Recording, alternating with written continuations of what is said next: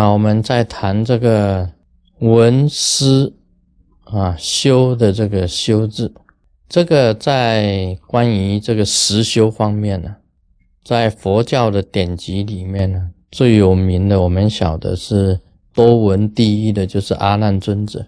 但是他的缺点呢，虽然是多闻是他的优点，他的缺点就是不上实修。所以到了释迦牟尼佛已经。涅槃了，他还没有开悟，这个就是阿难尊者，我们大家都晓得。所以这个修字啊是很重要的。阿难尊者为什么多闻呢？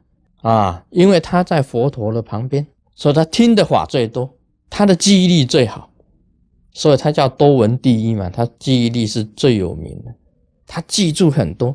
说如是我闻啊，这个我啊就是阿难。都是他记起来的，佛陀讲的他都记起来，他记忆力第一啊，啊实修啊最后一名。到佛陀涅盘的时候，他都没有成就，没有开悟，听得多不一定好，所以学识多也不一定好啊，一样的道理。在释迦牟尼佛时代，有两个最接近佛陀的，一个就是阿难尊者，大家知道的，一个是谁呀？佛陀出门的时候啊，跟随在旁边的车夫就是车诺。当初释迦牟尼佛当悉达多太子的时候啊，离开城这个城啊城门出外去修行，只有一个人跟着，就是车诺，就是他的马车夫，牵他马的最接近他了。阿难最接近他，跟车诺两个人，车诺。牵着释迦牟尼佛的马离开城出家去，一直侍奉释迦牟尼佛。这两个人呐，车诺是很骄傲的，因为他最接近释迦牟尼佛。哎，很简单，他骄傲也有道理的。释迦牟尼当年不是我准备马给他出来啊，怎么他会成就佛陀呢？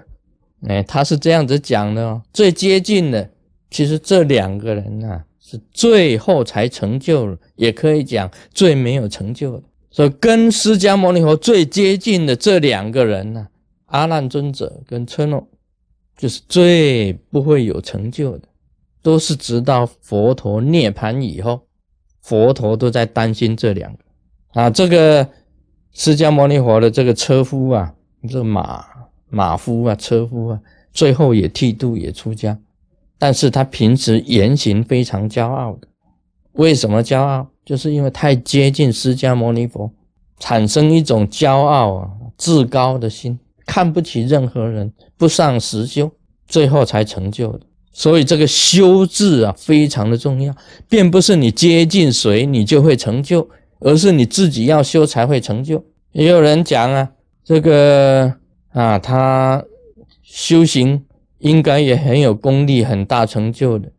有一个法师啊，他染了两个手指头啊，染指就是布包着指头，点油，把指头的肉全部烧烧光，然后用这个用那个夹子把这个骨头棒把它剪断，就是染染指供佛，染了两个指头啊，很痛很痛的。他胸前呢染灯，什么叫染灯啊？这个肉啊，这边插了一个那个火燃，烧成一个疤，一共染了四十九个灯，胸前染四十九个灯啊，四十九个疤啊，这个叫染灯供佛，燃指染灯，他胸前染四十九个灯，指头烧掉两个，到最后人家问他，哎呀，你一定是修行有开悟，错了，他自己也讲。跟修行实修开悟一点关系都没有，这是做什么？这是表示他对佛法的一种信心，一种信念，坚定的信仰。这个，这，这个就是他本身的一个道理。这个跟开悟没有关系。其实啊，佛学呀，只是帮助你开悟的工具，跟开悟也没有关系。有很多佛学博士。他读书读读读读读读佛学知识，他是佛学博士，一定是了不起？不一定。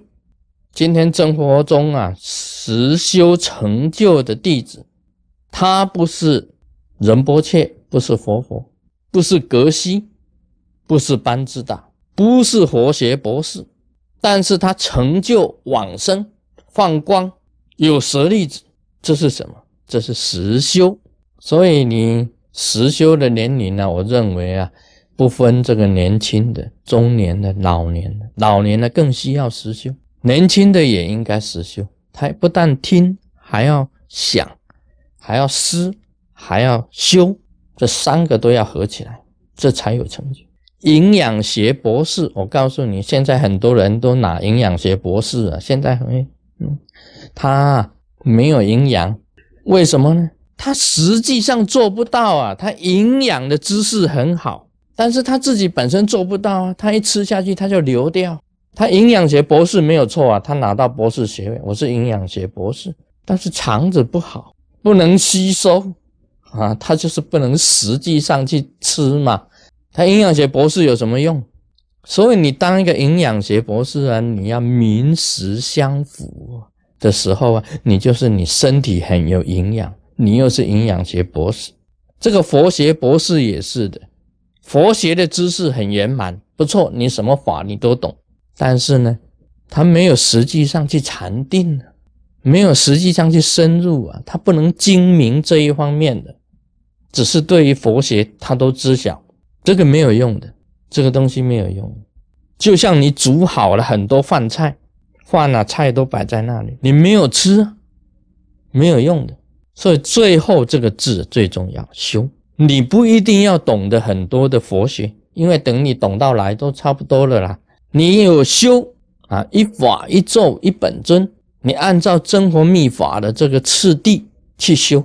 释迦行上师相应，本尊修内法，保平气啊，无漏着火明点，修五大金刚法，开五轮，一直到大圆满。你有实际上去磨去修，你才会能够有成就，才能够宏观成就。佛学知识全部满，你不实修，怎么会有宏观成就？啊，今天就讲到这里。Om Mani Padme Hum。